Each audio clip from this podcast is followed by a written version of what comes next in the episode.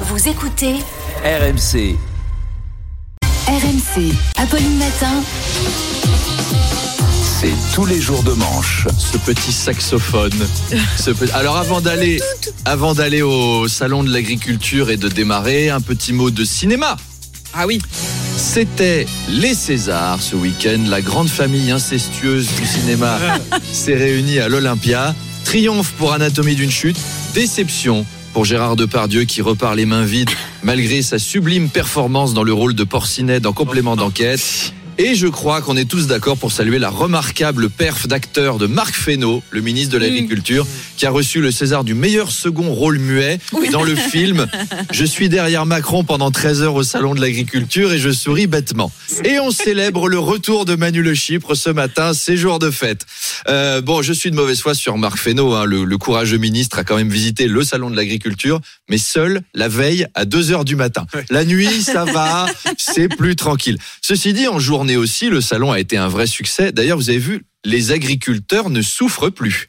Vous avez noté, vous vous souvenez que Gérald Darmanin avait dit à leur sujet, on ne répond pas à la souffrance en envoyant des CRS.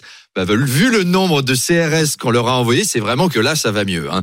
Quatre cordons de CRS qui leur tapent dessus, ils vivent leur meilleure vie, les gars.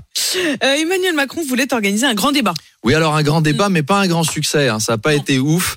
Euh, le grand débat chez lui, c'est un réflexe. Depuis six ans, c'est un grand problème, Mm. un grand débat, un petit problème, un numéro vert. C'est la méthode.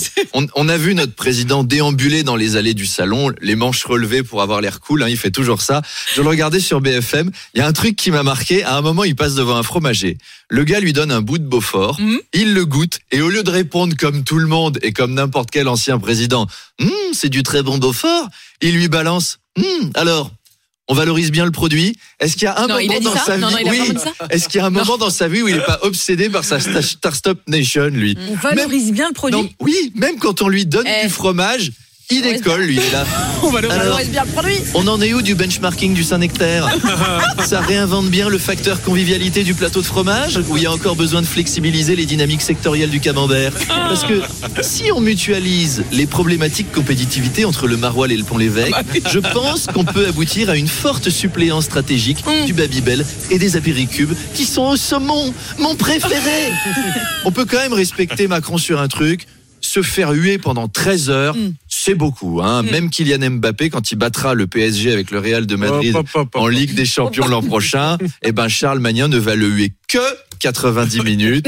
C'est une performance. Arnaud, selon le journal La Marseillaise, Emmanuel Macron a déclaré en réunion que, je cite, les smicards préfèrent se payer des téléphones portables et des abonnements VOD plutôt que de choisir une alimentation saine. L'Élysée a démenti. Oui, c'est pas très clair cette histoire. Euh, Mm. Des témoins ont quand même confirmé qu'il avait dit quelque chose du genre. Moi, je pense que sa déclaration a été honteusement tronquée Mm. par les journalistes pour le faire passer pour quelqu'un de déconnecté. La phrase complète, c'était les smicards préfèrent se payer des abonnements VOD plutôt que de choisir une alimentation saine. Abonnements VOD qui regardent sur les écrans plats qui se sont achetés avec l'allocation de rentrée scolaire. Mais oui, les pauvres, Voilà. je, je sais bien que c'est pas drôle d'être pauvre, mais vous auriez pas pris un abonnement à Disney+, vous en seriez pas là. Alors, une, une des, une des personnes présentes précise qu'il a dit, en fait, bien se nourrir est un chouette vie, et quand on a 70 chaînes gratuites en France, on peut se passer d'un abonnement télé pour manger des pommes bio. Enfin, le raisonnement reste un peu le même. Hein. La crise agricole, c'est la Ouais. faute des pauvres. À chaque fois que vous regardez un épisode de Stranger Things, c'est un agriculteur qui meurt. en fait. C'est ça qu'il faut comprendre. Notez que si les pauvres ne prenaient pas un Netflix à 15 euros par mois, Imaginez, Apolline, le nombre de restaurants étoilés qui pourraient s'offrir. Mm. Mais non, le smicard préfère rester au SMIC au lieu de monter une start-up sur les voitures électriques.